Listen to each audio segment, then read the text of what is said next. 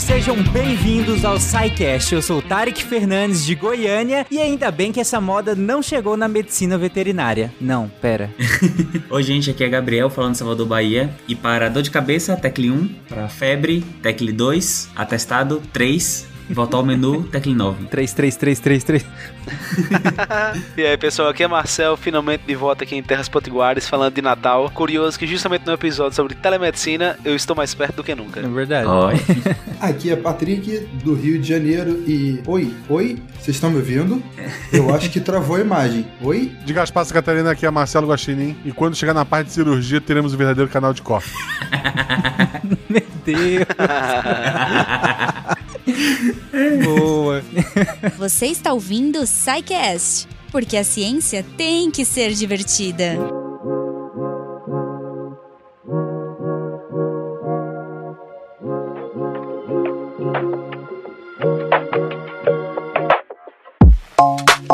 Bom, gente, é, essa, essa, essa pauta é, é interessante porque a ideia dela faz tempo, na verdade, né? Nós combinamos de, de, de gravar essa pauta, escrevemos ela faz um bom tempo já. E aí acabou que pandemia e agenda e outras pautas foram surgindo e outras coisas foram surgindo e a gente acabou tentando remarcar ela algumas vezes e nunca dava certo. E nisso, muita coisa mudou de lá pra cá e é interessante porque a minha frase de abertura, eu já tinha pensado nela quando a gente marcou de gravar há meses atrás. E aí eu tinha hum, pensado nessa frase e falei, ah, vai ser minha frase de abertura. E aí quando nós reagendamos essa gravação, a minha frase já não vale, porque agora eh, regulamentou pra medicina veterinária e telemedicina. Eu falei, ah, vou falar a mesma frase agora de zoeira, porque agora já não, não- ela não serve mais de tanto tempo tem que a gente tá pra gravar essa pauta. Mas finalmente nós conseguimos, e aí vai ser até legal, porque é, agora acho que a gente tem até uma visão até mais ampla, né, do que foi a, a telemedicina, seja ela na, na implantação, da- na expansão dela, nesse período pandêmico, no uso dela durante a pandemia e como a pandemia foi um, um, um- gatilho muito interessante para que a gente tiv- estivesse aqui falando de, de, de telemedicina, mas como vocês vão ver, a telemedicina não é necessariamente um assunto muito moderno, né? Não é, não foi ontem que surgiu, não foi por causa da pandemia, inclusive, que a gente decidiu, olha, e se a gente utilizasse os meios de comunicação para questões médicas? Gente, não foi com a pandemia, né? Ou foi? Então, a, a, a telemedicina, a pandemia deu, sabe, o empurrão final dela, mas a gente já vem namorando com a ideia e já vem utilizando algumas coisas de tecnologia à distância na medicina há algum tempo. Então, você tem lá desde o início do século XIX com o, o telégrafo, com a telegrafia, que você começa a conseguir trocar informações quase que a, a, simultâneo, né, a longa distância. Então, você conseguia, é, por exemplo, fazer laudo de exame, de radiografia de um lugar para o outro, ou então trocar informações sobre pacientes rapidamente entre médicos. E isso só foi cada vez mais aprimorando, né, com o telefone. Então, é, por mais que a telemedicina, a gente ainda vai entrar nos detalhes, né, de, de o que é teleorientação, consulta e tudo. O telefone basicamente trouxe o, o médio, a relação médico-paciente para 24 horas por dia, principalmente em algumas especialidades como a pediatria. Então, você tem é, a, a consulta, a orientação com o médico muito próximo, você tem acesso ao médico ali constante. E não só na relação médico-paciente, como na relação instituição-médico ou médico-médico. Então você consegue fazer é, discussão de casos guiados em tempo real, conferências de telefone com pessoas de outros locais, e com isso você facilita muito a, a intervenção do paciente de maneira mais adequada, né? de maneira mais, mais completa. Isso tem vários exemplos que aconteceram. Na Segunda Guerra tem vários, tiveram vários avanços nisso com rádio e tudo. E aí o primeiro exemplo que a gente tem de telemedicina, talvez como a gente pense mais é, no nome telemedicina, foi no final dos anos 50. É, foi um sistema de circuito fechado de televisão que foi usado para proporcionar serviços de saúde mental através de consultas entre médicos do Hospital Estadual de Norfolk e especialistas do Centro Médico Universitário, é, o Instituto Psiquiátrico de Nebraska, em Omaha. E aí, e ainda entre esses médicos e aqueles pacientes. Então você teve ali a primeira, a primeira vez, talvez, que a imagem foi utilizada, né, com mais, com mais impacto. Até então a gente usava muito telemedicina para trocar informações de texto é, ou de áudio no máximo. E aí a imagem aqui, principalmente a imagem do paciente, talvez foi a primeira vez que, que, que ficou realmente impactada assim de, de uso no, no, no mundo. Ou de sinais, né? Porque como você comentou, o uso da, da telemedicina, na verdade, é, de novo, nós vamos definir, calma, a gente vai definir esses termos mais pra frente. Mas usando o termo telemedicina como termo guarda-chuva aqui, é, a telemedicina, na verdade, ela surge com os próprios meios de comunicação. A partir do momento em que a gente conseguiu se comunicar, a gente já começou a utilizar a telemedicina. Muito mais nesse, no sentido médico-médico do que no sentido médico-paciente, que aí vai ser evoluindo, vai ser evoluído com os meios de comunicação. Mas principalmente no sentido médico-médico, e aí é basicamente assim, o que tinha de meio de se comunicar foi usado. É claro que a gente colocou aqui como marco, o Gabriel comentou aí da década de 50 como um dos primeiros usos, né? E em seguida na década de 60, o primeiro sistema de, de, de telemedicina e tudo mais. Mas o que eu quero dizer é que é, essa questão de médico se comunicar com outro médico, um profissional da saúde se comunicando com outro, e até do profissional de saúde se comunicando com, com um paciente alguma, de alguma região afastada, de, por algum é, motivo, ge, geralmente geográfico, isso aí tem desde que a gente consegue se comunicar à distância, seja qual for o tipo de comunicação, né? É, isso é de, de, de fato. E assim, o, talvez o que foi acontecendo ao longo do tempo é que tornou-se mais próximo, por mais que seja telemedicina, tornou-se cada vez mais integrado o serviço, né? Até o ponto, como você falou aí, da gente ter transmissão, por exemplo, é, na ida do homem à lua, transmissão de sinais vitais, de dados do paciente, para poder fazer análise, assim, quase que em tempo real, né? Do que tá acontecendo. E aí, já é final da década de 60, né? Então. Isso, já é final da década de 60, e aí, isso foi um marco ali em 69, porque, pô, você conseguiu fazer, você conseguiu é, fazer a, a, análise do paciente de dados vitais a muita distância e, conseguiu fazer, tipo assim, medidas satisfatórias e, inclusive, imprimir é, condutas médicas baseadas nisso, né? E aí a gente vai dar um pulo agora para a década de 90, que em 93 foi criada, foi, teve a criação da American Telemedicine Association, que foi sediada em Washington, que foi assim uma, uma a primeira revista, talvez, ou a primeira, a, o primeiro periódico que a gente teve, que era trimestral, sobre telemedicina. Então agora a gente começa a agregar informações sobre, sobre a telemedicina e enxergar ela como uma modalidade, né? Não só como mais uma ferramenta natural por conta do uso da tecnologia, mas como um acessório que a gente tem coisas específicas para aplicar nela, né? Então, jeitos de fazer e coisas específicas. E aí no Brasil também as primeiras, é, é, as primeiras experiências foram na década de 90. E em 94 a gente teve as operações da Telecardio, que era uma empresa especializada em realizar ECG à distância, que é o laudo de ECG. Até hoje, você tem laudo de ECG no mundo todo à distância, você manda só o tra...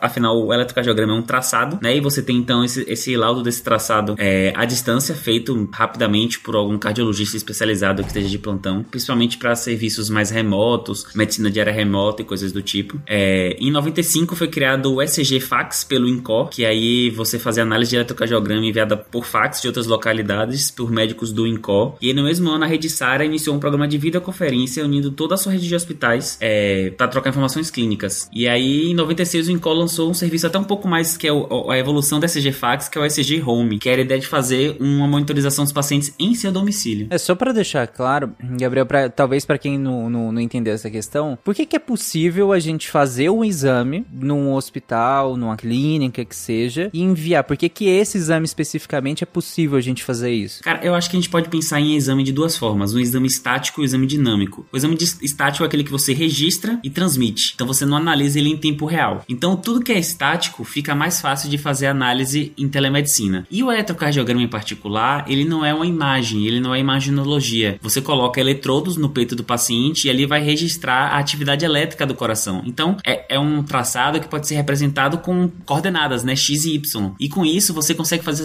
essa transmissão gastando pouquíssimos dados de maneira rápida para qualquer lugar, entendeu? Por via rádio ou por fax mesmo, como foi o plano do Incó. E aí até hoje em dia a gente usa é, no mundo todo é, serviços de laudo de eletrocardiograma à distância, porque você consegue com uma foto, com um fax, você consegue mandar esse traçado né, elétrico do coração para algum médico especialista é, fazer análise. É, isso é bem comum, né? Eletrocardiograma não é fácil de ver, não é fácil de dar laudo, é bem complicado. Mesmo para nós médicos, clínicos ou qualquer né, especialidade não cardiológica, tem certa dificuldade de ver. Tem cursos Uhum. é, é, é, para, especialidades não cardiológicas para aprender a ler eletrocardiograma. Mas, mas isso não é mérito nenhum. Pra geógrafo é mais difícil ainda, inclusive. Verdade. Mas é, tem essa questão do, do- do- da qualificação, como o Patrick colocou. Porque assim, não que não precise de qualificação para obter o traçado, né? Para fazer o exame, por assim dizer. É preciso uma certa qualificação, sim. Tanto que, que é interessante que seja alguém qualificado para fazer o, o eletrocardiograma, porque tem particularidades ali de posicionamento, de enfim, de, de, de traçado, de, de várias coisas ali que, que são interessantes de serem observadas e relatadas pro, pro cardiologista que for fazer o laudo. Então é interessante que seja alguém qualificado ali. Porém, o nível de qualificação para você obter um eletrocardiograma, para você registrar aquele traçado, para você conseguir obter o exame, é menor do que para interpretá-lo, né? Exatamente. E tem, se eu não me engano, só, só pra ilustrar, Tarek, acho que foi o primeiro ou foi o segundo spin que eu gravei, sei lá, spin de número 30, 40, era, foi logo no início do projeto. Que era um relato de um australiano, um enfermeiro australiano que morava longe, né, da, da- morava num lugar bem afastado e que ele se, ele se autodiagnosticou com infarto através, através da, da do sistema que eles tinham lá de ECG. Ele era um enfermeiro da unidade de emergência, sentiu uma dor no peito, rodou o ECG nele mesmo, mandou pro cardiologista que diagnosticou o infarto e com isso conseguiram remover ele para poder fazer a trombólise. Então, assim, em tempo real, né, sem ter um médico ao lado dele, quase em tempo real ele conseguiu fazer um diagnóstico para ele mesmo que, enfim, impactou completamente na, na, na, na- na evolução da doença dele. É, pra você ver, né? Possivelmente salvou a vida dele. Possivelmente Sim. salvou a vida dele. Você vê, tendo a qualificação. Ele já era um enfermeiro que trabalhava na- na- no setor, né? Então ele tinha uma qualificação para obter o eletro, né? Interessante. Alô? Ó, doutor, doutor, eu tô com muita dor nas costas. O que eu tenho? Ué, dor nas costas. Você mesmo acabou de dizer. Ah, muito obrigado, doutor. Bom, aí é claro que, de novo, como eu comentei, o uso da telemedicina, como aqui como termo guarda-chuva, né? O uso da, da, da, da telemedicina parte do próprio uso das comunicações. A partir do momento que a gente conseguiu se comunicar, a gente começou a usar isso dentro da área médica. Então, logo, a gente tem uma história vastíssima de muitas experiências de uso da telemedicina, nem todas muito bem sucedidas, mas nós temos muita. E é claro que aqui nós nos atemos a alguns eventos um pouco mais marcantes, só pra gente fazer uma passagem rápida por esse histórico, para que vocês entendam que, que a- apesar da gente estar falando disso agora, apesar do tema ter sido tão discutido durante a pandemia, é um assunto muito antigo. E que agora que a gente tá, na verdade, regulamentando ele muito bem e com seus pormenores, dado o nosso contexto tecnológico, inclusive, né? Porque ainda que essa regulamentação tivesse vindo do, do, do momento em que se tinha telefone, do momento que se tinha fax, do momento que se tinha e-mail, hoje já teria já estaria completamente defasada, né? Então é, foi, é interessante que se haja essa atualização agora. Mas ainda passando por esses pontos marcantes da telemedicina, o que, que a gente tem de interessante desses pontos históricos no Brasil, pensando no, no que estava acontecendo aqui? No Brasil, né, a gente falou da, da- principalmente aí da parte de cardiologia, mas além disso, é, a gente teve pontos importantes que são até mais recentes, como por exemplo o Hospital Sírio-Libanês, que ele realizou com, em parceria ao Hospital John Hopkins, lá nos Estados Unidos, a sua primeira telecirurgia, aí Guaxa, telecirurgia em 2016, que é, foi a primeira cirurgia assistida, né, à distância, com, com, como se fosse assim, uma, vamos botar uma preceptoria, um auxílio é, à distância por vídeo. É, na, aí pensando agora na atenção primária, no Ministério da Saúde de 2007 teve o Programa Nacional de Telesaúde, que foi ampliado em 2011, é, passando a ser designado Programa Nacional Telesaúde Brasil Redes. Esse Brasil Redes ficou famoso, um nome que ficou famoso, é, acabou que ele não foi tanto pra frente assim, ele foi descontinuado depois, com troca de governos e coisas do tipo, mas a ideia é você fazer uma integração entre é, é, programa de saúde e conectar programa de saúde da atenção primária com especialistas para poder fazer uma integração melhor mesmo do SUS. É, o que, que pelo menos rolava bastante aqui no, no Rio era realmente você ter um, um contato com algum especialista da atenção secundária. Por exemplo, uma lesão dermatológica, uma lesão de pele. Tô na dúvida se eu acho, pô, será que é maligna? Será que não é? Será que vale a pena biopsiar? Já que é um senhor de 70 e tantos anos. Vou fazer, pego o telefone, ligo e converso. Descrevo, olha, eu tô com um senhor de tantos e tantos anos, diabético, não diabético, hipertenso, não hipertenso, é, com uma lesão que tá com as características tal, tal, tal e tal. Tô nessa dúvida se vale a pena gente biopsiar, se é uma lesão já com muita característica maligna, já manda direto pra, pra cirurgia. E a gente tinha essa opção. Hoje em dia é mais difícil esse contato né, direto assim. Tem ainda, mas não é tão, tão divulgado e tão acessível pra gente. Hoje é o zap pro colega. Hoje eu usar pro colega, né? Muitas vezes eu ligo, eu, né? Eu ligo pro meu pai. De verdade, tem vezes que eu ligo pro meu pai. Pai! Meu pai é, meu pai é pediatra. Meu pai é, é pediatra mais tempo do que eu tenho de vida. É. Então, assim, eu, eu acho que ele sabe um pouquinho mais do que eu disso. Eu, na dúvida, é, é realmente é o telefone. É passar a mão no telefone, ligar pro meu pai e falar, pai, questão, tô com uma criança assim, assim, assim, assim, tal, tal, tal quadro. Minha suspeita é essa. O que, que você acha? Não, eu acho que a suspeita é outra coisa por causa disso, disso, isso. Não, não, tá certo, investiga por aí mesmo, já medica com isso. Então, assim, esse contato é, é, é maravilhoso, é muito bom, porque ele é um especialista na área. Eu não sou. Então eu tenho um contato rápido, né, imediato com um especialista para eu não precisar colocar esse paciente no famigerado e temido CISREG, por favor, não temam o CISREG, né? É, é, eu resolvo ali. E aí eu vejo. Dá até um arrepio aqui. Não.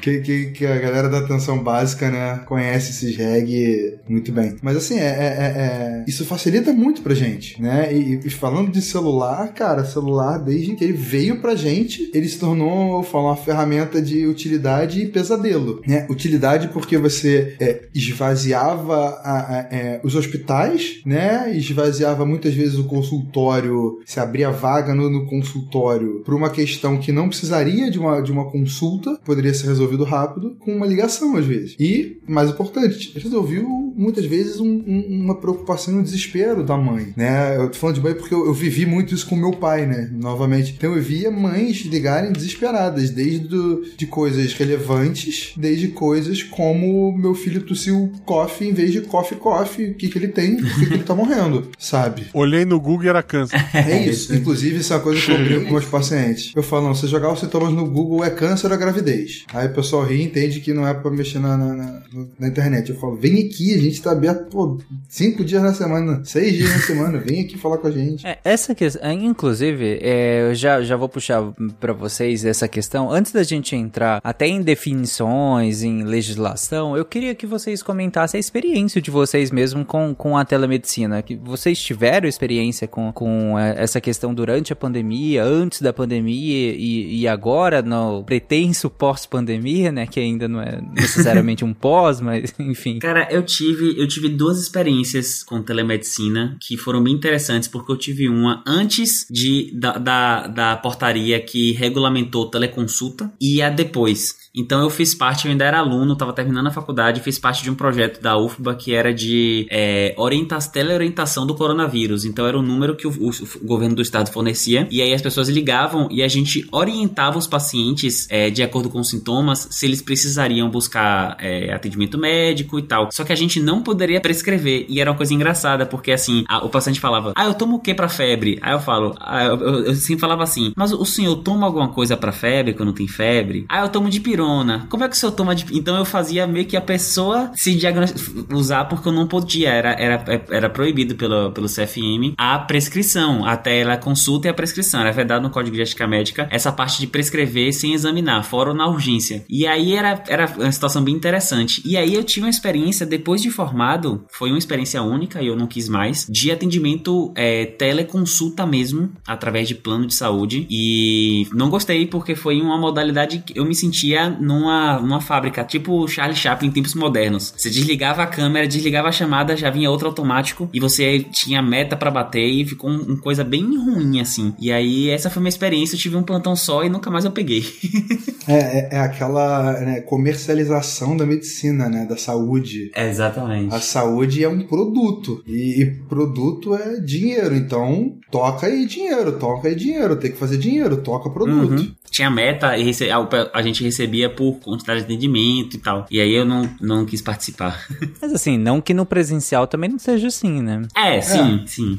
Porque também tem meta, também é um atrás do outro, também tem a questão do tempo, né? Do tempo de consulta, enfim. É, eu vejo como muito parecido. Mas... Minha experiência, como eu falei, é, é, eu vi muito meu pai, né? Meu pai, como médico, eu vi muito ele. Então, assim, a minha experiência começou antes de eu entrar na faculdade. Que eu via meu pai, como eu falei, desde recebendo ligação ligação para resolver alguma coisa, até recebendo foto no WhatsApp. Eu falo, se alguém pega o celular do meu pai sem saber que ele é pediatra, vai achar que ele é um pedófilo. Porque que tem de foto de bumbum de criança, de parte íntima de criança com, com lesão pra, pra ele avaliar, é muita, muita. Porque a mãe manda no WhatsApp. Até o meu tem também. Minha professora é gastro, ela recebe foto de cocô, tipo, meu cocô está bom?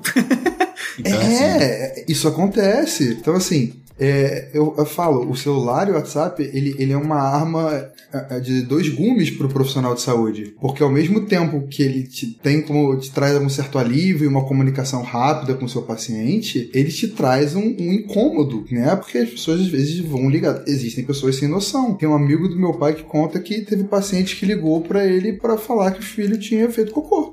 Parabéns. E, tipo assim, meu, esse, meu fala, teu pai à vontade. Na cara do teu pai estava escrito que ele queria queria perguntar: você quer que eu vá limpar? Alguma coisa assim?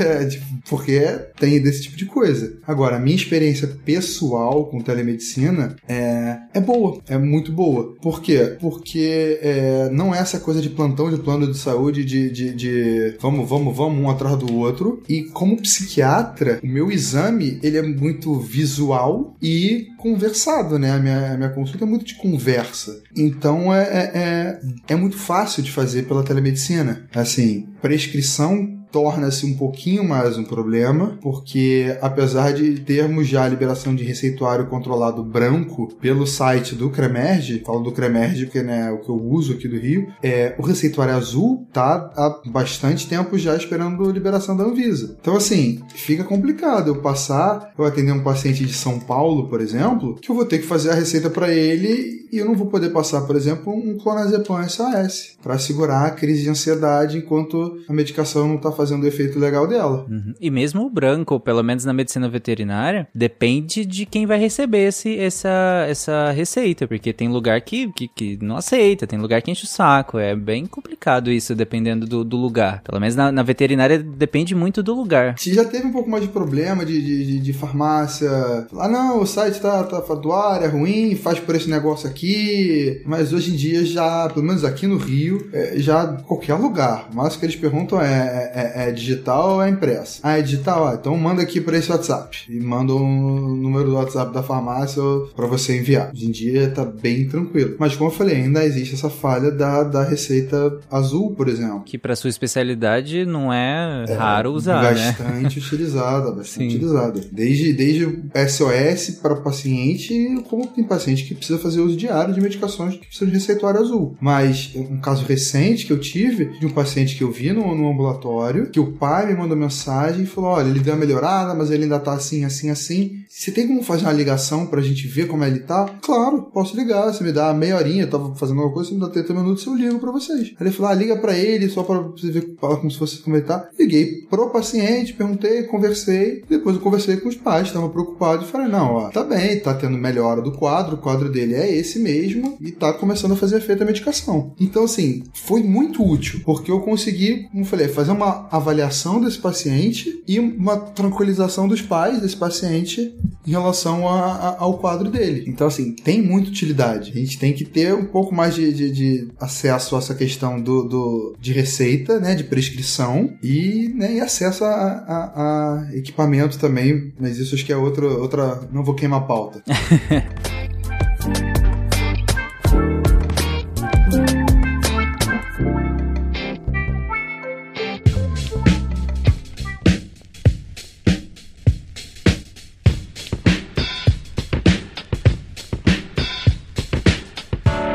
Marcel e Igor, acha, vocês tiveram algum, alguma experiência enquanto pacientes do, da telemedicina ou com algum conhecido de vocês? A, a minha esposa teve um atendimento no, no momento de, de. Pela questão de psicólogo, né? Uhum. E foi a única experiência que a gente teve. Hum, mas foi tranquilo, né? Foi, foi. Então, pessoal, eu tenho, eu tenho umas experiências bem interessantes com, com a telesaúde, porque de certo modo eu ajudei a construir ela no Brasil. Então, o primeiro sistema de, de PACs, de imagens médicas, por exemplo, em hospital público, eu que implantei, que foi no Hospital Universitário North Lopes. Então, mesmo quando não tinha toda a regulamentação que a gente tem hoje, eu eh, desenvolvi alguns sistemas para o governo federal, eu dei treinamento na época dos mais médicos, então eu tive uma contribuição mesmo de construção dos sistemas implantação e treinamento, principalmente no Nordeste brasileiro, né? Mas muitas tecnologias que foram utilizadas também em outros lugares do Brasil. Então eu pude ver isso crescendo, né? Então essa, essa foi a minha experiência paralelamente ao desenvolvimento da telesaúde. E mais recentemente eu utilizei quando eu tive Covid. Então eu estava em Paris, eu estava na França ainda, eu tive Covid e eu não estava me sentindo à vontade para ir em nenhum lugar. Pra, eu estava com alguns sintomas, estava um pouco com medo, mas não queria ir para nenhum canto, nem para piorar, nem para contaminar ninguém, né? Então eu fiz, não, é um bom, é um bom momento para experimentar a telesaúde no caso do Brasil, né? Que eu, eu mantive meu plano de saúde brasileiro. E aí de Paris eu fiz uma consulta com o médico no Brasil, que foi muito interessante, me tranquilizou, que era o que eu estava procurando de fato, era me tranquilizar. E tive uma experiência muito positiva, mas foi só uma, né? Ah, que legal. Então você estava em Paris e você utilizou do, do, da telemedicina, mas com um médico brasileiro daqui mesmo. Isso, foi com o plano de saúde brasileiro, um médico brasileiro. Eu de Paris, meu celular com a uhum. internet, tive a consulta com o médico daqui ah, do Brasil. Tá, legal. Bem longe, né? Legal e mais barato, né? É. Ah, com certeza. mas ah, em relação a que o Patrick estava falando em relação ao pai dele, é, e uma coisa que a gente brinca em, em vários sidecasts é que a, a medicina veterinária, ela parece muito com a pediatria, né? E não Eu é só não uma brinco, não, brincadeira, gente. não, é porque às vezes parece que a gente tá só brincando, mas o pior é que parece em muitos sentidos, né? Tem muitas Crianças e filhotes se parecem muito. E, e a experiência que você fala do, do seu pai é exatamente a experiência que a gente tem na, na medicina veterinária. É igualzinho. Tudo que você descreveu é exatamente igual nesse sentido. Porque. E aí que tá. E aí que é o interessante, a gente vai comentar a partir de agora, a questão da regulamentação. E pra medicina veterinária, eu acho que a regulamentação ela é muito interessante. É, eu sei que tem muitas críticas, tem muitas coisas ainda pra, a serem discutidas, tem muitas coisas ainda a serem regulamentadas, mas eu acho que essa regulamentação que veio agora, inclusive, que eu até comentei com vocês no início do episódio, de que é, no último, da última vez que a gente tentou gravar essa pauta ainda não, não tinha passado e agora já tá regulamentado, ela é interessante nesse sentido de realmente colocar regras. Porque, gente, convenhamos, um grupo de WhatsApp a gente já usava. A gente já se. A gente, o, o Patrick acabou de comer. Ele liga pro pai dele, às vezes, quando dá um problema, né? Quando ele precisa se consultar com um especialista, que por acaso é o pai dele, né? Mas é, isso a gente já fazia. A gente já entrava em contato com, com, com especialistas que em algumas áreas que não é a nossa, pra gente se pra gente ter é, conselhos, pra gente pensar terapêuticas, enfim, pra gente conversar e discutir o caso. Isso era uma coisa que a gente já fazia. Já fazia muito, muito antes, como eu comentei lá no início do episódio. E aí, e recentemente, fazia muito com WhatsApp também. É, essa questão do, do, no caso que o Patrick comentou, do pai ligar, da mãe ligar, mandar foto, coisa, é uma coisa que já acontecia há muito tempo também na medicina veterinária. A gente recebe ligação de tutor domingo à tarde porque o animal tá, tá ruinzinho para comer, sabe? E que pro tutor, muitas vezes, dependendo do, do, do, do, do da condição, é realmente uma coisa importante, porque ele não sabe. E, nem, e muitas vezes também não é obrigado a saber se uma coisa é grave ou não, se uma coisa é importante ou não. Só que, claro, a gente precisava de uma regulamentação disso, porque tava todo mundo meio no escuro. E aí acaba pe pegando pro nosso lado também, de às vezes ter que ficar disponível o tempo todo. E aí qual era o limite, sabe? Até que ponto eu, eu, eu posso responder uma dúvida, até que ponto eu tenho que receber uma foto, um vídeo, uma ligação e responder em qualquer horário de madrugada, domingo à tarde, no sábado de, cedo. Até que ponto eu tinha que fazer isso, sabe? Até onde eu poderia ir? Eu acho que é aí que a regulamentação entra, que aí é bem interessante, porque as modalidades de telemedicina, porque como eu falei lá atrás, o termo telemedicina acaba funcionando como um guarda-chuva, mas são modalidades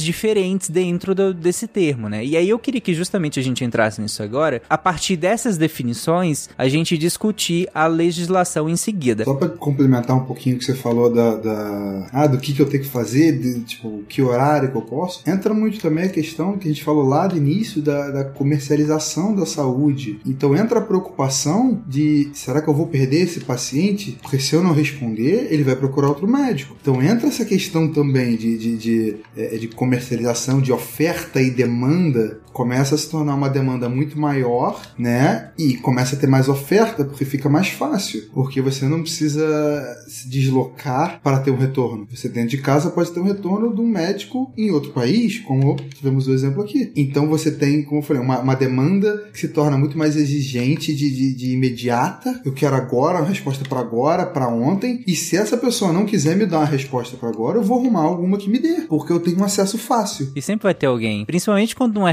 regulamentado, sempre vai ter o, o- alguém que vai se submeter. E aí, por diversas, eu não tô julgando esse profissional. São diversos motivos diferentes, sempre vai ter. E aí você ficava nessa, como você comentou, mas pô, se eu não fizer, outro vai fazer. Porque não tem regulamentação. O interessante da regulamentação é que agora eu posso falar, olha, segundo a regulamentação tal, eu não posso fazer isso dessa, dessa forma. Ah, mas o fulano faz. Pois é, o fulano então tá infringindo. O fulano tá em infração ética, o fulano tá fazendo errado. É, é, eu acho que esse respaldo legal é muito interessante, né? O, que- afinal, o, o que, que a gente pode chamar então de telemedicina? E a partir da, da definição de telemedicina, o que, que a gente pode destrinchar dessa definição para falar de outras modalidades dentro da, da telemedicina? A telemedicina, aqui eu vou trazer o conceito do CFM, né, que é de médicos humanos e crianças, mas é uma coisa que se aplica em muita, em- nas outras áreas também. Imagino que na veterinária seja bem parecido. Na resolução, que foi a primeira resolução do CFM sobre o tema, que regulamentou, que foi de 2002, é, ela diz que a telemedicina é o exercício da medicina através da utilização de metodologias interativas de comunicação audiovisual e de dados com o objetivo de assistência, educação e pesquisa em saúde. É, a lei número 13.989 trouxe definição semelhante no artigo 3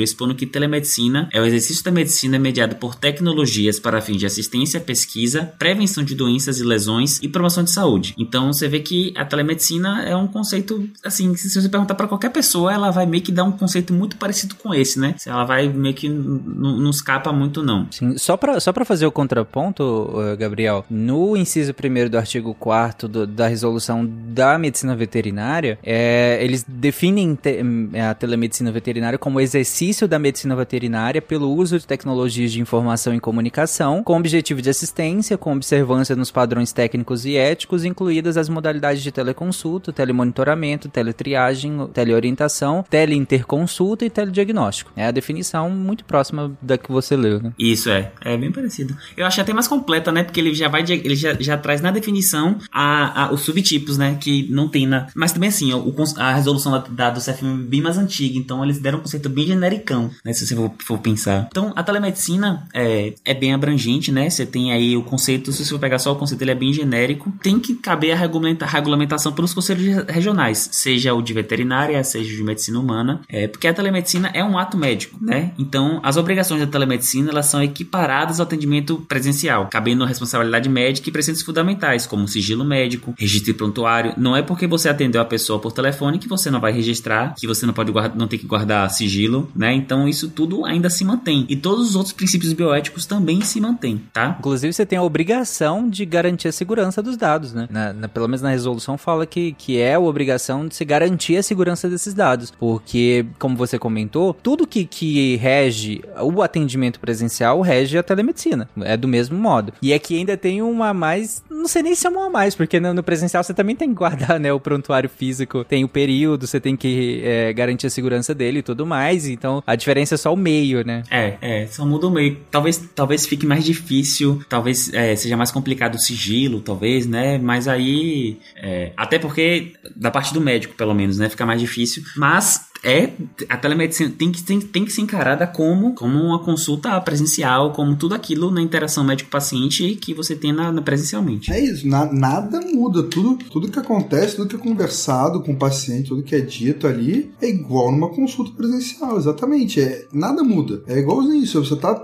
Se é pra dá pra você fazer aí da mesma forma que você faz no presencial, todas as regras têm que se aplicar da mesma forma. Isso é muito importante. É, a gente desdembrar, né? É bem isso te- se aplica, é igual. E as pessoas muitas vezes falam isso, ah, não, atendi no telefone, né? Não tem nada, só vi aqui e é, tá bom. Só fiz umas anotaçõezinhas, tá tranquilo. Não, tem que registrar, você tem que saber. E se o paciente vai voltar com você? Uma coisa é um atendimento único. Mas se o paciente voltar? E se esse paciente passar mal, tiver uma reação alérgica? Não, mas eu perguntei que ele tinha. Perguntou? Uhum. Aonde que tá escrito que você perguntou que ele tinha reação alérgica? Da mesma forma que funciona um prontuário físico, com atendimento presencial. Então, assim, a regulamentação da telemedicina, ela, ela propiciou o surgimento de alguns serviços públicos e privados é, que a gente tem. Hoje em dia, a gente tem muita telemedicina privada, né? Mas aí a gente, se for puxar lá no iníciozinho, um que ficou bem conhecido foi o SAMU, né? O Serviço de Atendimento Médico de Urgência, que é, você consegue entrar em contato com um médico na regulação, falar por telefone, ele faz o primeiro contato, registra e ele pode disparar a ambulância. E poucas pessoas sabem, mas mesmo que a ambulância que vai atender não tenha um médico, o médico regulador, ele pode dar ordens para a pessoa que tá lá, para o técnico de enfermagem. Então, assim, um caso de crise convulsiva, é, o médico regulador à distância, ele consegue, através da avaliação técnica de enfermagem, por exemplo, falar se vai fazer é, alguma coisa abortiva, se não, o que, é que vai fazer. Então, isso tudo, isso, isso a gente já tem algum tempo, né, funcionando no SAMU e pouca gente sabe dessa parte de, de, de, de como funciona. Sabe uma coisa que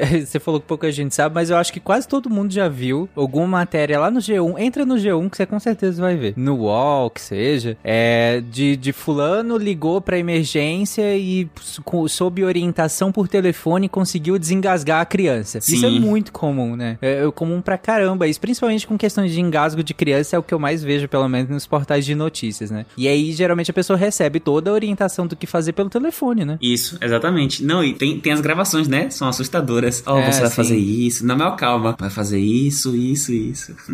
E tem que ser, né? A pessoa já tá desesperada.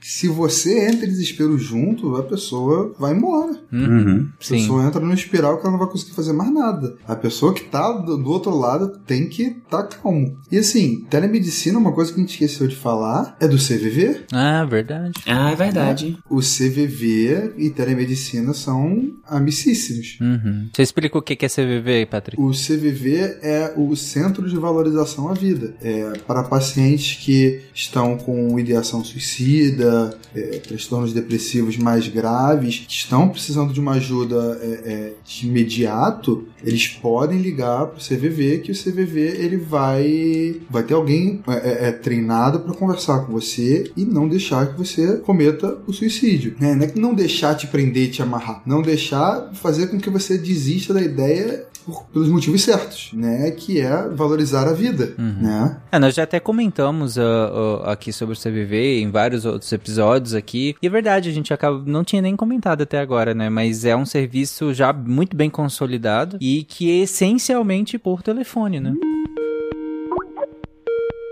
Alô? Ó, doutor. Doutor, eu tô com muita dor nas costas. O que eu tenho? Ué, dor nas costas. Você mesmo acabou de dizer. Ah, muito obrigado, doutor. Então, falando aqui da le- legislação, tá? Vou passar bem rapidinho, só pra gente ter um histórico de como funciona, ou, ou de como tem coisas escritas, né, e que já foram revogadas. Eu vou começar falando do Código de Ética Médica. O Código de Ética Médica é um código que, é, que ele é feito e revisado anualmente, ou bianualmente, não me, não, não, não me lembro agora, que ele é um livrinho que tem todas as relações, né, éticas, médico-médico, médico-paciente, médico-instituição. E aí, se você for lá no capítulo 5 do Código de Ética Médica, que é a relação com pacientes familiares, lá no artigo 37 está dizendo que é vedado ao médico prescrever tratamento e outros procedimentos sem exame direto do paciente, salvo em casos de urgência ou emergência e impossibilidade comprovada de realizá-lo, devendo, nesse caso, fazê-lo imediatamente depois de cessado o impedimento, assim como consultar, diagnosticar ou prescrever por qualquer, qualquer meio de comunicação de massa. É, e aí tem um parágrafo único, o parágrafo primeiro que fala assim: o atendimento médico à distância, nos moldes da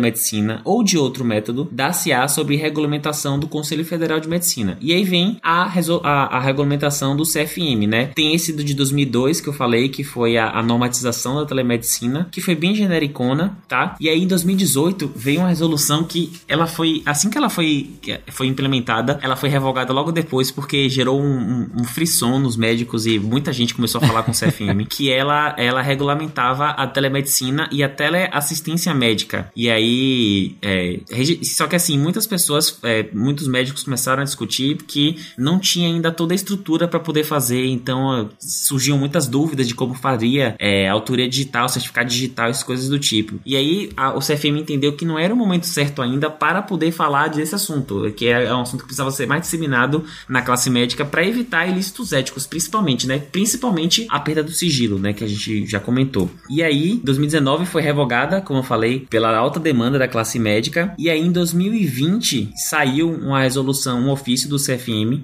que ele mudou completamente a história da telemedicina. Porque até então, a telemedicina que a gente tinha, a gente falava sobre é, teleorientação, sobre telemonitoramento é, e emissão de laudos. Só que muitas. A teleconsulta, que era a parte mais crítica, vamos colocar assim, tinha sido, tinha sido definida em 2018 e foi revogada justamente porque os médicos, por pressão médica, porque ainda não se tinha toda a estrutura, não sabia como é que ia funcionar. E aí, no ofício de 2020, no dia 19 de março, o ministro da Saúde 01, porque a gente já tá no quarto, né? manda um ofício tratando sobre a excepcionalidade do uso da telemedicina durante a pandemia pelo Covid-19. Sim, só pra deixar claro, o ministro Luiz Henrique Mandetta, né? Mandetta, ele mesmo. Reconhecendo a possibilidade e a eticidade da utilização da telemedicina além do disposto da resolução de 2002. Então, você tem nos estritos os seguintes termos: teleorientação, telemonitoramento e teleinterconsulta. É, e aí, isso foi um ofício que foi é, do CFM que foi, é, foi enviado para o Mandetta e em 15 de abril de 2020 foi publicado no Diário Oficial a lei que autoriza o uso da telemedicina em território nacional enquanto durar a crise pelo Covid. Ou seja, está funcionando ainda, porque não acabou. E aí o médico deverá informar o paciente todas as limitações inerentes ao uso da telemedicina, né? A impossibilidade de realizar o exame físico durante a consulta, as informações indiretas, por exemplo, é, na pediatria ou na medicina veterinária, que são áreas muito próximas. É, então, assim, você vê que ah, é muito recente. Essa pauta aqui, a gente está falando, é uma coisa de agora. A, tele, a telemedicina, a teleconsulta, que é a parte consulta mesmo, é uma coisa que tem dois anos foi regulamentada. Então, ainda está bem do iníciozinho. A gente tem diversas, diversas coisas sendo aprimoradas ainda em tempo real. Tá, eu acho que agora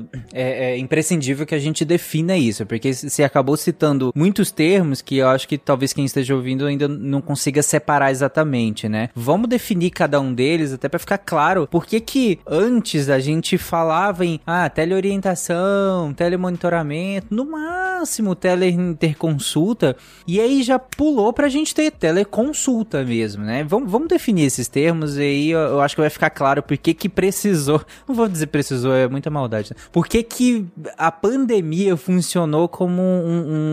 Um catalisador. Isso, eu tava procurando, qual que é a função da enzima mesmo? Juro, é, tava tentando procurar a palavra. Por que, que a pandemia funcionou como um catalisador disso que já vinha incipiente há décadas, sem exagerar o termo, há, há- séculos praticamente, né? É, por que, que a pandemia acabou catalisando todo isso e a gente acabou chegando onde a gente tá hoje? Mas para ir, para que a gente entenda isso, vamos definir cada um do- dos termos. Começando então por, por um termo que você citou primeiro, que foi a teleorientação. O que, que é isso? Pronto, a teleorientação foi o exemplo que eu dei é, do atendimento que a gente fazia para os pacientes com sintomas de Covid lá no início da pandemia, que a gente orientava os pacientes de acordo com as suas queixas, sinais de alarme, a gente orientava o paciente do primeiro orientações clínicas, né, de repouso, coisas do tipo, e encaminhamento do paciente. Então, com através das informações que ele tinha, a gente poderia falar para ele, ó, nesse momento é melhor que você se isole em casa, nesse momento é melhor que você procure o médico, nesse momento é melhor que você faça isso ou faça aquilo. Então a gente poderia encaminhar o paciente, perceba, não é dar o diagnóstico ou fazer uma consulta, é encaminhar de acordo com dados bem específicos. Então a teleorientação é como se fosse uma parte. É uma orientação mesmo, não dá uma consulta, ela não tem um, um vínculo, não foi gerado um vínculo ali médico-paciente de, de execução de alguma coisa. Você fez uma orientação é, a partir de dados bem mais rapidamente. Eu acho que esse exemplo da Covid é bom, porque é justamente por, por é, sintomas a gente orienta, ó, vá para o hospital, não vá para o hospital. Você não poderia dar, você não poderia fazer é, definir tratamento, você não poderia prescrever esse paciente, né? Coisas do tipo. Eu, eu acho que a limitação, e aí vocês me corrijam, mas eu acho que a limitação da teleorientação é justamente a prescrição. Porque Hum, você é. faz quase tudo até você chegar ao ponto. Peraí, eu preciso prescrever? Eu preciso consultar? Eu preciso fazer um exame? Eu preciso fazer um exame clínico, físico? A partir dali já não é mais teleorientação. É, puxando pro lado da veterinária, é, é o básico, é protocolo vacinal, sabe? Qual é o protocolo vacinal disso? Eu, eu não preciso prescrever pra isso. Eu, eu posso dar orientação. É é essa vacina com, com 16 semanas, é aquela vacina depois de, de, de seis meses, enfim. Isso é uma orientação. É, Isso eu tô de orientações mais básicas às mais, mais complexas, mas nunca chegando ao ponto de você fazer um exame clínico ou a tentativa de um exame clínico e muito menos prescrever quaisquer coisas que sejam, né? É realmente uma orientação, né? Eu acho que o exame, seu, seu exemplo da Covid era bem esse, né? Tanto que nem uma dipirona você podia. No máximo, tá com dor de cabeça e geralmente você toma o quê? Eu adorei essa estratégia, É, inclusive. O que, que você tá habituado a tomar? A gente não podia. E aí parte de duas coisas, né? Porque a primeira é você não pode é, prescrever justamente porque você não pode diagnosticar. Então o paciente chega pra você com todas as queixas, você não pode falar, olha, você está com a pneumonia, tome antibiótico. O que você pode falar é, olha, você está com sintomas importantes e através dos seus dados que você me passou, recomendo que você procure uma emergência, eu procure um pneumologista. Então essa a limitação aí tá nessas duas coisas, né? Diagnóstico e tratamento. Pois é, mas isso durante a pandemia foi importante que para deixar, né, quem não precisava estar fora do hospital. Nossa, demais, demais. E, os hospitais que já estavam mais do que lotados, né? O pessoal ficava em casa, era além de evitar a superlotação do hospital, evitava mais contato, né? Maior chance de contaminação de outros pacientes, o que fazia com que reduzisse um pouco ainda os casos, né? Apesar dos casos terem sido um número altíssimo, isso ajudou a diminuir os casos. E, e como eu falei, evitar uma maior sobrecarga, né? Aos hospitais e aos profissionais também, né? Sabe uma fala que eu lembro dessa, é muito parecida com essa que você citou? É do Mandetta, inclusive. Ele, eu- se eu não me engano, é do Mandetta. Ele fala em uma entrevista, eu não lembro se foi no Roda Viva, se tem a ver com o livro que ele lançou, mas eu lembro que ele fala numa entrevista em relação à, à epidemia do H1N1. Eu acho que é sobre essa. E aí ele fala como ele tenta justificar o uso de, de, de pseudociências como a homeopatia, enfim, outras, é, que são estão dentro do SUS, né, infelizmente, mas ele tenta justificar essas pseudociências justamente nesse sentido, de diminuir a pressão sobre o sistema de saúde, porque era, é fácil você, eh, pres- entre aspas, prescrever algumas dessas pseudociências e fazer com que as pessoas reduzam o que a ansiedade, reduzam muitos outros sin- sintomas que, que levariam essas pessoas a um sistema de saúde por conta do contexto pandêmico ou epidêmico, e aí você segura essas pessoas fora do sistema enquanto você tá atendendo quem de fato precisa. Quem tava, no nosso caso da Covid-19, quem tinha algum problema respiratório, enfim, uma série de sintomas que aí sim se você era direcionado a procurar o sistema de saúde. Mas até o ponto, até atingir esse gatilho, é, ele fala que seria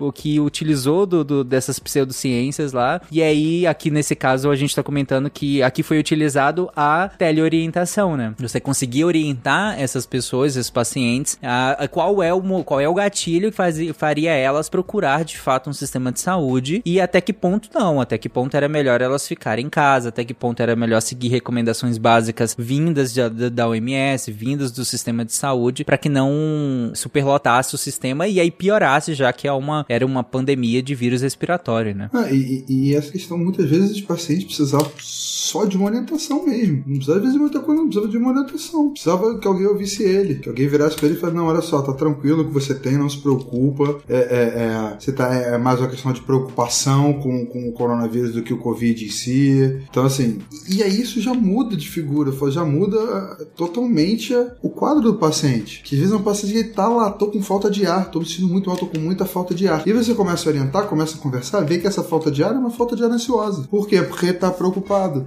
Porque ouviu no jornal, como aconteceu, por exemplo, com a minha sogra, que ela ouviu no jornal que, que- do Crivella, prefeito do Rio, que se tivesse dificuldade com vaga de leito de hospital, ele ia dar prioridade para os jovens e não para os idosos. Então você imagina uma senhora é, é, é, asmática, uma senhora asmática, idosa, ouvindo isso no jornal, vendo o prefeito falar isso no jornal. E aí, se você liga para ela e fala, não, não se preocupe, ele não pode fazer isso, é, a senhora só fica isolada, não tem problema. Tipo, minha sogra ficou isolada, quem fazia compras para ela era eu e minha esposa. Então, assim, tem, tem toda uma questão de você orientar o paciente e muitas vezes cuidar do paciente só com orientação mesmo. Às vezes é só o que ele precisa.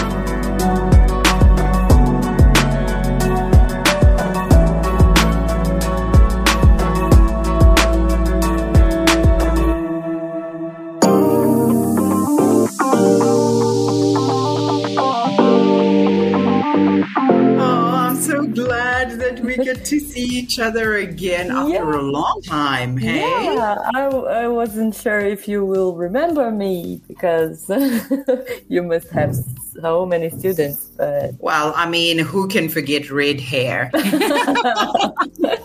Olá, pessoas, e sejam bem-vindos a mais um Momento Cambly. Eu sou a Jujuba e hoje eu procurei uma professora que eu adoro conversar, que é a Ru, e trouxe aqui um pouquinho do nosso papo inicial pra vocês verem como ela é fofa. Além dela ser super acolhedora é, e ser muito interessante conversar com ela, às vezes nossa aula com ela passa que eu nem percebo. É muito bacana, assim, é muito gostoso de ter essa aula. Eu tava na dúvida se ela ia lembrar de mim, porque era uma professora que eu falei lá no começo do ano, nem lembrava quando, e ela falou, né? é, ela me lembrou que foi em maio. Eles têm todo esse controle aí de quando o aluno foi pela última vez e tal, e foi muito bacana. A Ru, pra quem não lembra, é minha professora do Zimbábue, então eu acho fantástico. Espero nas próximas semanas aqui trazer algumas é, informações culturais legais. Vocês me pediram isso, então estou preparando, estou fazendo algumas aulas com a Ru para coletar essas informações para vocês. Espero que vocês curtam conhecer um pouquinho é, através do Momento Cambly, mas eu espero que vocês façam as aulas também, olha só. Porque é muito gostoso você conversar, você perguntar o que você quer,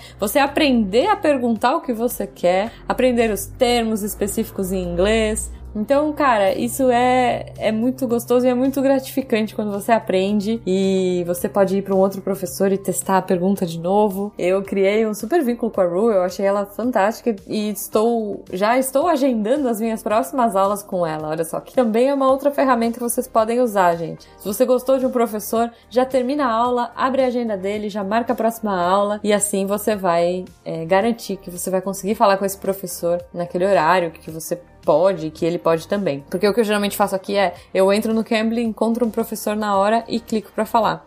Mas dessa vez eu quis trazer a Ru porque eu acho que ela tem muita coisa legal pra falar, então fiquem ligados no Momento Cambly das próximas semanas pra saber mais da cultura do Zimbábue. E se você quiser perguntar diretamente pra ela ou conhecer melhor a cultura de outros lugares interessantes que os nossos tutores estão por aí mundo afora, é muito simples, gente. Vocês entrem lá no site do Cambly, c-a-m-b-l-y.com e usem o código desse mês que é aula SciCast. E aí, além da aula grátis teste, né, aquela aula fantástica para você conhecer e se apaixonar, você também vai levar um desconto exclusivo e especial para você. Gente, para vocês terem uma ideia, assim, eu tô falando isso e eu não sei se vocês estão prestando atenção no que eu tô falando. Os descontos estão em todos os planos e tem plano, gente, que começa a partir de 17 reais a aula. Sério, não deixa essa passar. Entra lá, usa o nosso código AulaSciCast ou clica no link que vai estar aqui no post e faça sua aula do Cambly Test, já assina e começa a conhecer esses professores fantásticos. O link da Ru também vai estar no post se vocês não quiserem esperar as próximas semanas para saber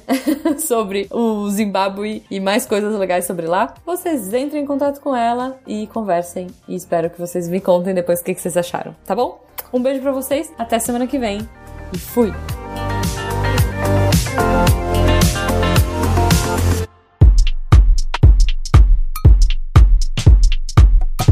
Eu retomo até uma coisa que você falou lá atrás, Patrick, em relação a retorno. Retorno é uma coisa muito interessante porque muitas vezes, é, e aí eu imagino que aconteça na, na pediatria, mas na, na, medicina veterinária, às vezes você só precisa. É, você fez a consulta normal, fe, fez a prescrição, fez tudo e tudo mais, e aí às vezes você só quer dar aquele acompanhamento, um, dois, três, uma semana do, do da consulta, e aí geralmente manda, né? Tipo, ah, a medicação tá assim, tá assado, não achei essa medicação, não fez isso, não fez aquilo. São coisas que é, são muito pontuais e que solicitar a presença do tutor ou do paciente, no caso da medicina humana, por conta disso, cara, eu acho complicadíssimo, principalmente quando a gente pensa em grandes centros, né? Tudo bem, você mora no 5 mil habitantes, às vezes é mais fácil, sei lá, do que ligar. Mas em grandes centros, cara, pensa a logística para você ter que rever o paciente na, na no retorno ou para resolver um problema pontual de prescrição, resolver um, um problema ou para dar um acompanhamento muito pontual depois da sua prescrição por conta disso, sabe? A logística disso às vezes é tão grande, é tão inconveniente por próprio médico, por próprio médico veterinário, por próprio tutor, por próprio paciente, é muito às vezes inconveniente. Então eu vejo, e olha que eu já fui muito mais cético da, da, das telemedicinas de modo geral. Hoje eu tento olhar aqui por, por, por um outro olhar e pensar mais racionalmente nisso. Eu vejo como um, um, essa parte da teleorientação também como uma mão na roda, bem interessante mesmo quando a gente pensa na, na, na agenda do profissional e na agenda do próprio paciente ou do próprio tutor, né? Nesse caso, eu acho que dá para casar melhor essas agendas com a, com a telemedicina do que exigindo o presencial a todo custo. É, com certeza. E, e mais importante, você falou desse, desse, até do seu ceticismo em relação às teles, é importante entender o seguinte: a telemedicina ela é uma ferramenta. E como qualquer ferramenta, ela tem o seu uso e sua limitação. Então, assim, é, é, é, ela vai ter ser limitada. Ela vai. Não tem, não tem como fazer um exame físico. Se eu quiser fazer um exame clínico de um paciente, eu não tenho como fazer. Eu tenho uma anamnese, né? Eu tenho um relato de sinais e sintomas, mais, né? mais sintomas do que sinais, que eu não estou vendo tanto, que eu não, né? O máximo que eu estou vendo eu precisaria examinar. Mas ela é uma ferramenta útil. Mas, como disse, ela é limitada. Toda ferramenta tem sua limitação. Mas ela tem essa questão de desafogar a agenda. Eu, por exemplo, paciente, a criança. A criança vem para mim, é porque eu trabalho como psiquiatra e como clínico, né? Eu sou clínico na, na, na saúde da família. Então, assim, às vezes eu, um, um psiquiatra, ó, vem um, um, paciente, uma criança que tá com uma, uma pneumonia. Eu vou passar um antibiótico para essa criança. E eu preciso, sabe, pedir para essa paciente voltar para eu examinar e, e, conversar com essa mãe para saber como é que tá essa criança, como é que tá a tosse, como é que estão os sintomas. Então, assim, pela telemedicina, eu poderia ter essa conversa. Eu sei que essa criança não vai estar tá curada, porque eu vou pedir para ela vir na metade do, do tratamento. Eu quero uma avaliação de como o tratamento está progredindo. Então, muitas vezes, eu só conversar com ela, eu tenho essa resposta. E aí é dessa coisa. Eu preciso mesmo, numa situação de que eu atendo, é, meu dia de ontem, por exemplo, é, dois pacientes agendados por hora. Além desses dois pacientes agendados por hora, eu atendi quatro pacientes de demanda livre por hora. E aí você imagina que, às vezes, tem mais um paciente que seria essa criança só para eu ver como é que tá a questão questão desse quadro, que eu sei que não está 100% bom, não é para estar 100% bom, não espero que esteja 100% bom. Eu quero ver justamente se tem alguma melhora, o quanto de melhora tem, e aí eu não, não às vezes não dá. Sim. Às vezes eu não consigo avaliar a criança porque eu não consigo parar. E tem até um, uma questão, eu não sei se vocês lembram do House, da, da série House, é muito antigo, jovem, não, nem lembro, nem sabe porque nem o que que é. Mas, mas é, vocês lembram que na, na série o House tinha essa loucura de ir na casa dos pacientes, né? Que... que... Até porque ele sempre mentindo, sempre falando alguma coisa, então ele tem que ir lá para ver a verdade. Exato. E o pior é que eu vejo um pouco de, de, de disso na, na, na, nessa questão da telemedicina, principalmente na, no retorno. Pelo menos eu acho interessante porque a gente tem acesso, às experiências que eu tive, pelo menos, foi interessante porque eu tive acesso à casa do tutor. Eu tive acesso ao ambiente que, que o animal vive, no caso do meu caso, que é a medicina veterinária. É, eu tive acesso àquele ambiente, então é, é quase na, na lógica do House sabe? De ir lá e aí pelo, pela, pela teleconsulta, ou no caso, não seria consulta nesse caso, mas pela tele, pela telemedicina, eu, eu tive acesso à casa, eu tive acesso ao ambiente, eu podia ver ali o que estava acontecendo e, e, e, inclusive, entender algumas manifestações que, pelo relato do tutor, não me, não estavam tão claras assim. Porque a gente sabe o quanto, né, os relatos podem ser completamente fo fora do que é a realidade e tal. Por mais que você tente, por mais que você peça descrição, por mais que você tente abordagens diferentes, você, às vezes não, não vem aquela informação que você precisa. E eu, pelo menos, tive uma experiência muito boa disso, de, de, de dessa, desse retorno ser de modo remoto e de pedir, às vezes, pro, pra ligar a câmera e mostrar o ambiente, sabe? Com o celular e eu, ah, tá, entendi. É isso. Eu, pelo menos, achei bem interessante essa questão. Você falou do House, eu lembrei de outra situação do House, que é ele faz uma aposta lá com a, com a da, da, do hospital que a cada paciente que ele conseguisse né, examinar sem encostar, ele ganhava 10 dólares. E aí, toda vez que ele precisasse encostar num paciente, é, ela ganhava 10 dólares. Isso mostra a coisa da telemedicina de, de não, não ter o exame. Uhum. Tem uma cena que ele pede para um, pra um, pra um, um, acho que um adolescente, um jovem, verificar a frequência cardíaca dele. Falar, ah, conta aí o seu, seu pulso. E ele fala um número absurdo, só 300. tá, ele fala, isso tá bom? Bem, ou você tá morrendo, ou você é ruim em matemática. Ele relaxa, você é ruim em matemática. Então, assim, não tem como você pedir pro paciente se examinar. Muito menos na veterinária. Ele não sabe, na veterinária, mas ele não sabe se examinar, ele não tem treinamento. A gente tem treinamento. A gente sabe como é que a gente vai verificar a frequência cardíaca do paciente, por exemplo. Ele não sabe. Então, realmente, a gente tem essa limitação do, do não, não ter o exame físico. Ele realmente, pelo menos a meu ver, faz muita falta. Mas tem essas vantagens de você estar tá vendo coisas que possivelmente estariam ocultas, né? Escondidas, literalmente escondidas às vezes. Uhum. É, e aí eu aproveito esse gancho que, que você coloca da, do exame físico, né? Do, do, do, você ferir parâmetros ali fisicamente, tocando no paciente, porque aí eu, eu, eu, queria que vocês fizessem a diferenciação do que a gente explicou até agora, do que, que seria essa teleorientação de uma consulta, de uma teleconsulta de verdade mesmo. É isso, a teleconsulta é a consulta, só que tele. então, assim, ela tem. É uma, é uma consulta médica, vai ter entrevista, suspeita diagnóstica, conduta, né? Vai ter toda a parte, toda a, a, a, organização ali, toda a liturgia da consulta, que você começa com a, a conversa com o paciente, né? A anamnese, a, a parte do exame físico fica prejudicada, que seria a segunda parte, né? E aí vai para suspeitas diagnósticas e, e condutas. A, a, ela não era regulamentada até, né, 2020. Você não poderia fazer teleconsulta. E agora você pode. Então você pode, com isso, você pode é, prescrever o paciente, solicitar exames complementares para o paciente, né? Você pode pode fazer tudo isso por telemedicina. Atestado médico, inclusive, você pode dar por telemedicina. Então, você tá. Você é uma consulta, uma consulta normal. Atestado médico, laudo médico, pedido de exame, receituário comum, receituário é, é, é para antibiótico, receituário pra antibiótico, branco, controlado, branco, sim. Controlado branco tem, controlado azul não tem, o amarelo. Setor amarelo. Esse aí eu não tenho pegar, de jeito nenhum. Pra pegar o físico é difícil, pra pô, pegar o digital, esquece. Se a Anvisa tá demorando pra liberar o, o, azul digital, o amarelo, se a gente pedir, acho que eles vão rir da nossa cara. Então a teleconsulta tem, todo, tem tudo isso. E assim, é, às vezes, é, agora os pacientes até se acostumaram, mas nessa, nessa oportunidade que eu tive era estranho, porque os pacientes falavam assim: ah, mas eu preciso de um, de um atestado. Aí você falava, não, eu dou. Aí a pessoa ficava assim, bugava, tipo, mas como? né? Porque na cabeça dela, a consulta ainda era uma teleorientação. E quando a, consulta já está funcionando como uma teleconsulta mesmo. Ah, não, só, só, só preciso dos seus dados e eu vou te enviar aqui um documento que tem um QR Code lá, que é assinado digitalmente por mim, que é um atestado. Não precisa nem estar tá fisicamente. Então, é, é, é, as pessoas ainda estranhavam. Hoje acho que já, já se acostumaram um pouco mais já com a teleconsulta. É, é interessante porque na, na medicina veterinária a gente tem que ter tido um contato prévio físico com o animal. Então, e, e há uma também uma uma necessidade de periodicidade é, dessa, dessa consulta física. Ainda que se possa fazer é, em algum momento do, do, desse período uma consulta é, remota, né, uma teleconsulta, mas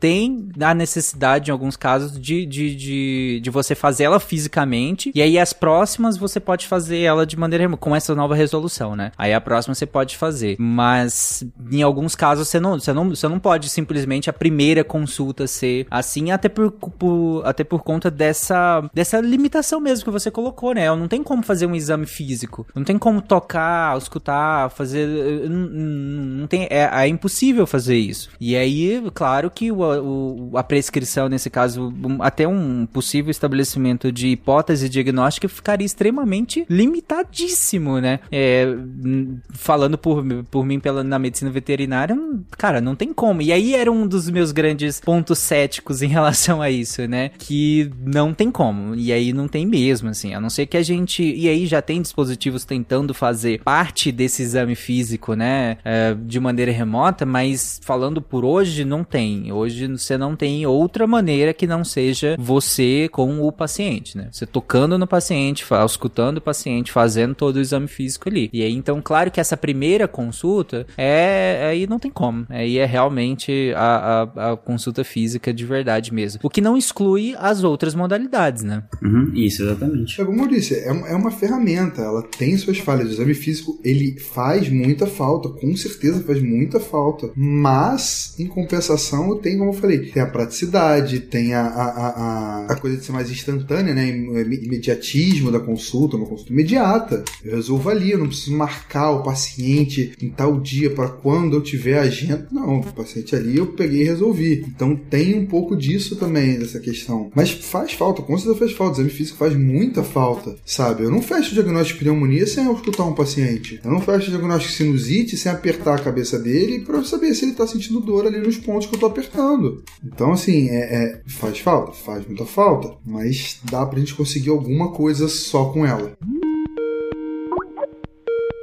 Alô? Ó, doutor. Doutor, eu tô com muita dor nas costas. O que eu tenho? Ué, dor nas costas. Você mesmo acabou de dizer. Ah, muito obrigado, doutor. A questão do, da emissão de laudos a gente já comentou, né? O, o, aquela questão de você ter um profissional que faz a, a, a coleta, a coleta de, de, de, informações físicas, né? Faz o exame, repassa a um especialista e esse especialista lauda, né? Esse especialista vai olhar esse exame e aí sim você tem, vai ter a, o laudo do especialista, né? Do, do, do, do cardio, no caso de um eletrocardiograma, né? Do especialista em imagem, no caso de, de, algum, de uma ultrassonografia, por exemplo, sobre aquele exame, né? Só que quem vai fazer a coleta do exame, quem vai coletar os dados ali, quem vai fazer, vai rodar o exame mesmo, é uma outra pessoa, né? Um outro profissional. E aí isso é feito de, de maneira remota. Essa questão acho que a gente já, já tinha comentado lá atrás, acho que já tá bem é, definido. Mas também tem um outro, uma outra modalidade que é a teleinterconsulta. O que, que é isso? É isso. A teleinterconsulta ela é exclusivamente para troca de informações e opiniões entre médicos. Então a gente até comentou, né, quando a gente passou o histórico, que a teleinterconsulta ela já meio que acontece, já em alguns lugares do mundo já desde antigamente. E aí a, a, a, a teleinterconsulta ela ajuda muito, por exemplo, o que o Patrick faz com o pai dele, né, que é a troca de informações e opiniões entre médicos para auxiliar no diagnóstico ou, ou a, a fazer um processo terapêutico. Lembrando que tem que ainda manter também o sigilo médico, né? Você está conversando sobre um paciente, mas aqueles dados ali não podem sair dessa parte de saúde, né? né? Porque a interconsulta é que você pode abrir pro público, né, esses, esses dados. Uhum, sim. Inclusive, na veterinária tem o informe ao tutor e autorização do tutor que esses dados do paciente serão repassados a outro profissional. Eu imagino que na, na humana também tenha parecido, não sei. É, tem, é, eu não sei, eu nunca fiz, eu nunca fiz teleconsulta, é, assim, teleconsulta, né, interconsulta, teleinterconsulta, na verdade. Quando é no hospital é mais fácil, né, porque a pessoa tá lá. Uhum, Mas eu imagino que deve ter um, um termo semelhante, algo, algo semelhante. Afinal, você está é, transmitindo dados sigilosos ali para um terceiro, que embora seja profissional de saúde, também tem que guardar o sigilo, é um terceiro. É, assim, no meu caso, admito que eu não faço muito isso, que é naquela hora, no momento, com um paciente que está ali, três, quatro, esperando lá de fora. Então, não tem, não tem nem se existe esse termo ali. Se eu perguntar pro meu gerente, ele vai me olhar com a cara de quê? então, assim, é, é, complicado falar que tem, que não tem, o que, que tem exatamente. Mas a gente tem, sim, normalmente guia de parecer né? Isso a gente tem sim, guia de parecer a gente tem alguns, mas coisa pro paciente assinar, realmente a gente não tem muito não. A teletriagem, que é, que é uma outra modalidade, eu acho que ela tá. A gente já até comentou um pouco dela, não com esse nome, mas a gente. Na hora que a gente tava comentando da teleorientação, é, pelo menos é a minha visão. Se vocês discordarem, falem aí. Mas a, a teletriagem, para mim, é aquela parte, inclusive, da, da teleorientação em que você chega na fronteira, né? Em que você chega e fala: não, a partir daqui você precisa de uma consulta. A partir daqui você tem que procurar o serviço de urgência. A partir daqui não é mais aqui que eu, que eu vou te orientar, eu não posso mais. Por isso que chama teletriagem, né? Que seria triar esses pacientes de maneira remota, orientando eles a procurarem o, o, o nível de atendimento que eles precisam, né? Bom, gente, acho que agora que a gente tá se encaminhando pro final, a gente definiu, falamos aqui do, do histórico, falamos de, de prosa aqui, alguns contras também, mas como o Patrick colocou, é uma ferramenta. E eu, eu tentei, inclusive, não colocar tanto meu ceticismo aqui. É, eu, eu tenho algumas ressalvas em relação a isso. Eu tinha mais, inclusive, depois que eu vi um pouco mais na prática, eu diminuí um pouco essas ressalvas. Mas é uma ferramenta, né? Como o Patrick colocou. E tem suas limitações, tem suas, suas vantagens. E aí, pra gente finalizar esse episódio, eu queria justamente que vocês comentassem, pensando no cenário de vocês, pensando no cenário brasileiro. É, e aí o Marcel também, que inclusive participou, né, da implantação de serviços de, de desses aqui no Brasil, comentassem é, quais são as limitações que a gente tem de, de dessa ampla telemedicina no Brasil, da gente implantar ela de verdade. Porque eu acho que as vantagens a gente já comentou muito, né? Eu acho que é interessante a gente colocar algumas limitações a elas, a, a, a, a ela, né, a telemedicina, quando a gente implanta ela de maneira massificada, né? Como a gente já falou, muita questão do exame físico, a gente já bateu bastante nessa tecla. É, tem uma questão de que eu brinquei na abertura, né, de tecnologia, de muitas vezes o sinal cai, nem todo lugar tem acesso à internet decente, nem todo lugar tem acesso a um computador decente, com um microfone decente. A gente falou de, de, de tele, é, teleeducação em saúde. A minha esposa trabalha fazendo oficinas para, para profissionais de saúde de municípios mega pequenos é, e justamente com isso. Ela passa uns perrengues às vezes, de oi, vocês estão me ouvindo? Aquilo que o pessoal fala, né? Começou-se o home office e telemedicina parecendo, parece agora mesa branca, né? Oi, você tá aí? Se você tá aí, dê um sinal.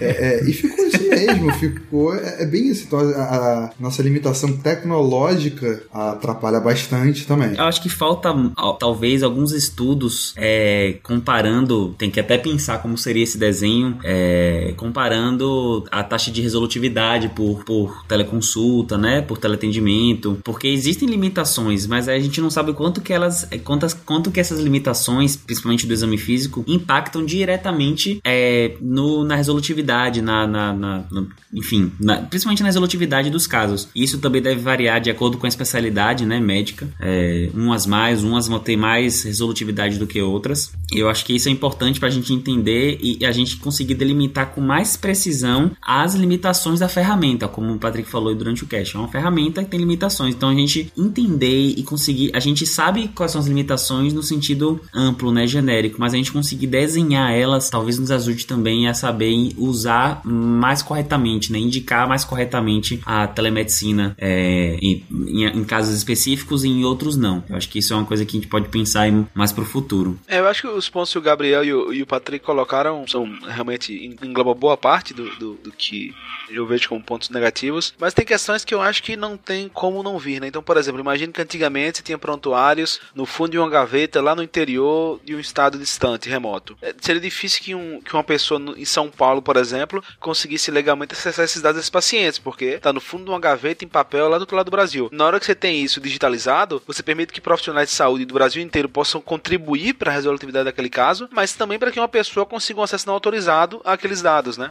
Então tem vantagens, tem coisas de coisas positivas que irão vir, mas necessariamente a oportunidade para algumas questões negativas também vai vir, né? Então não tem muito como correr. Mas eu acho que o, como eu falei, o Patrick e o Gabriel eles mencionaram bem, acho que os pontos, as, as limitações que eu vejo para a telemedicina hoje. Nós abordamos esse assunto em alguns contrafactuais, inclusive, porque essa questão do acesso aos dados de saúde, ela, ela tá cada vez mais importante isso, né? E esses dados, tendo eles digitalizados, claro que é um outro nível, eu não vou nem falar mais ou menos, mas é um outro nível de vulnerabilidade, né? É um nível digital de vulnerabilidade desses dados e que cada vez eles estão mais importantes ainda. A gente estava comentando aqui, acho que fora do ar, fora da gravação, sobre alguns planos de saúde, como eles limitam o acesso de pessoas idosas, né? Alguns planos de saúde acabam limitando muito ou encarecendo muito o plano de pessoas idosas. E a gente sabe que dados de saúde já são usados para estipular o preço de plano de saúde.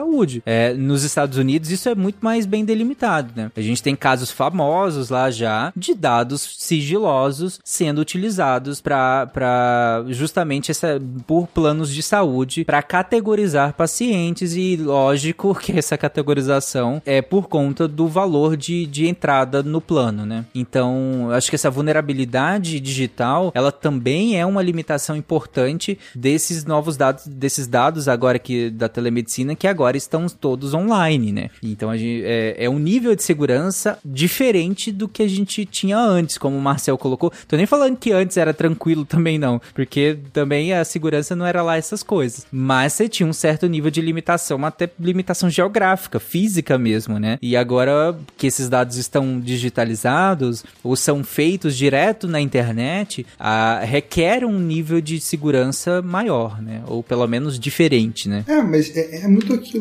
de assim, é uma, algo que tá no começo ainda. A gente tem que mexer muito ainda na telemedicina, né? Pra gente entender e ver o que, que dá para fazer, o que, que não dá para fazer, o que, que precisa ser feito para as coisas melhorarem. Uhum, com certeza. É, é muita coisa nova. Né? É aquele brinquedo novo que a gente tem e a gente tem que sair futucando ele pra gente entender como ele funciona e poder brincar. É, até que é interessante porque, assim, o, o, como a gente comentou desde o início desse episódio, é uma coisa antiquíssima. O, a questão é que ela evolui com as, as tecnologias de comunicação. E as tecnologias de comunicação evoluíram muito rápido nos últimos 10 anos. Então é realmente é difícil qualquer coisa que seja acompanhar essa evolução tão rápida, né? Inclusive, vocês comentaram em relação às limitações práticas disso. O Patrick comentou, é, até brincou na abertura em relação à internet. É, a gente tem a, a pesquisa é, nacional de amostra de domicílios contínua, que, que inclusive tá, tá a PNAD contínua, né? Que se eu não me engano tá interrompida. Mas a que foi divulgada em 2020, a gente tem que 74% da população brasileira tem acesso à internet. Significa que mais de 25%, ou no caso é porque é 74,7%, né? Então seria 25,3% da, da população estão sem acesso à internet. É muita gente sem acesso ainda à internet. É claro que esses números vão melhorando gradativamente, mas a gente ainda tem que, que subestadiar isso pensando, tá, mas qual o acesso? Qual é esse acesso à internet? Porque ao mesmo tempo que tem o 5G chegando aqui em Goiânia, é, você tem regiões do país que o 3G mal funciona, sabe? Ou que funciona em, em, de maneira é, insatisfatória para que seja feita uma chamada de vídeo, que é o mínimo que se tem de, um, de, um, de uma telemedicina bem feita, né? De uma teleconsulta, por exemplo. Como é que você faz se é uma chamada de vídeo, sabe? É complicado. Ou mesmo uma chamada de, de áudio mesmo, dependendo do nível de, da internet das pessoas, a gente não, não, não consegue. E essa disparidade, ela, ela,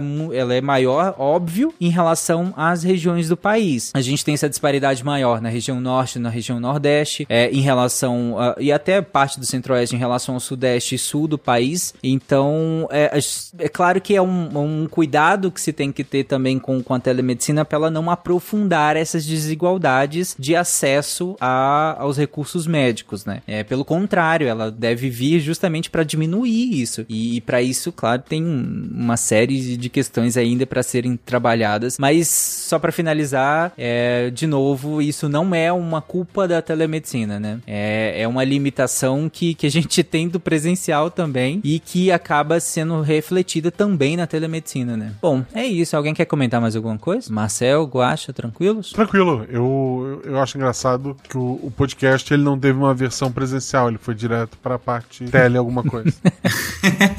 é, direto pro YouTube versão cortes que não, sai. Do... É, é engraçado a gente rir, mas a Jujuba recebeu de uma, uma grande marca a, a resposta de que o podcast agora tá mais. É, que eles estão investindo mais em podcasts com vídeo. Então, o querida, da vida, né? O podcast. Não, não. O podcast com vídeo se chama vídeo. É sim. Ele já existia há muito tempo. não surgiu agora desde, o podcast desde com os, vídeo. Os irmãos Lumière criaram a, a é, câmera. Não, porque, agora que- surgiu o podcast com vídeo. Ah, vai tomar banho. É o telepodcast agora. Chaplin foi um dos últimos a fazer assim filmes, né? Vídeo sem podcast. Depois dele começou a ter vídeo com podcast. Vídeo com podcast. Ah, boa. Perfeito, velho.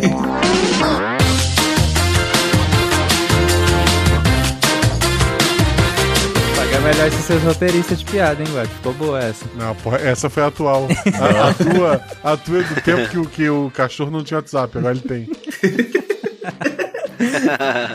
Cara, vocês já viram conversa, as conversas de cachorro no WhatsApp?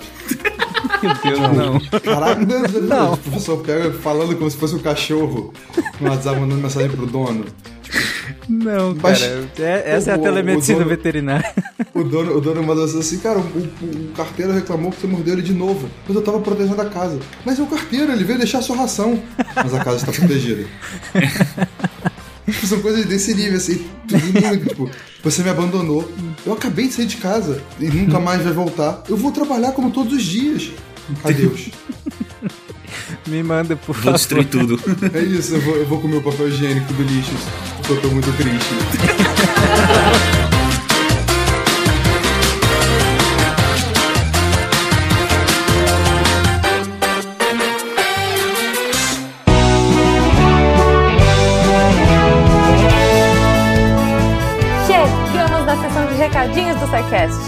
sou a Jujuba, passando aqui só para avisar que se você ouvinte quiser ajudar o projeto a continuar divulgando ciência de forma divertida, você pode através do PicPay, Padrim ou Patreon. Além do SciCast, você ajuda a manter outros projetos da casa e a manter o site também, com a nossa produção diária de textos incríveis. Caso você ainda não tenha visto, a gente editou o patronato para esse ano. Temos novidades bem legais esperando por vocês. Os nossos lindos patronos que apoiam e amam o projeto tanto quanto a gente. Os links vão estar aí no post. Fora isso, se você quiser entrar em contato com a gente para dúvidas, sugestões ou, enfim, recadinhos quaisquer, é só mandar e-mail para contato@sicast.com.br. Por hoje é só e eu encontro vocês na semana que vem. Tchau.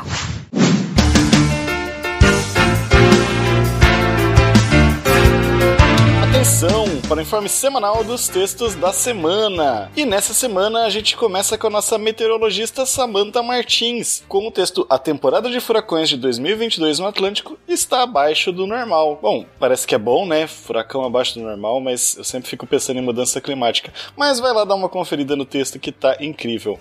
E na quarta-feira, outro texto do João Victor Nieser, que estreou na semana passada e já vem com mais um texto nessa semana. Como as ocultações estelares nos ajudam a ver o invisível. Bem místico, só que não. Ele vai falar desse método muito interessante que são as ocultações estelares, em especial como que a gente consegue descobrir muita coisa sobre objetos transnetunianos, né? Aqueles que ficam depois de Netuno, mas que estão no sistema solar. Tá bem interessante, eu adoro esses textos sobre como que a gente sabe o que a gente sabe. E na sexta-feira, o Thiago Dias vem de Milton Nascimento, Uma Despedida. Ele vai falar um pouco do nosso Bituca, né? o nosso ídolo aí da música brasileira e que tá se despedindo, fazendo uma turnê de despedida. Tá bem legal o texto pra gente entrar nesse clima e depois ir curtir o show, se possível. Então vamos lá. Esse, entrem lá no site, né? Porque esses textos e mais, muito, muito mais, vocês encontram no www.deviante.com.br. E vem também entrar pra equipe. Vem fazer parte do Deviante e ajudar a tornar a ciência cada vez mais divertida. Eu sou André Trapani, querendo saber quem tá ocultando o nascimento dos furacões em 2022 e apagando a luz da Torre Deviante. Se a ciência não for divertida, tem alguma coisa errada. Tem que ser divertida. A coisa mais divertida que tem é a ciência.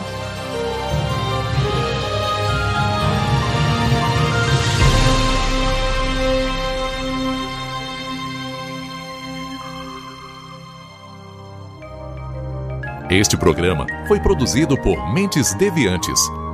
deviante.com.br Este programa foi editado por Tapcast. Edições e Produções de Podcast.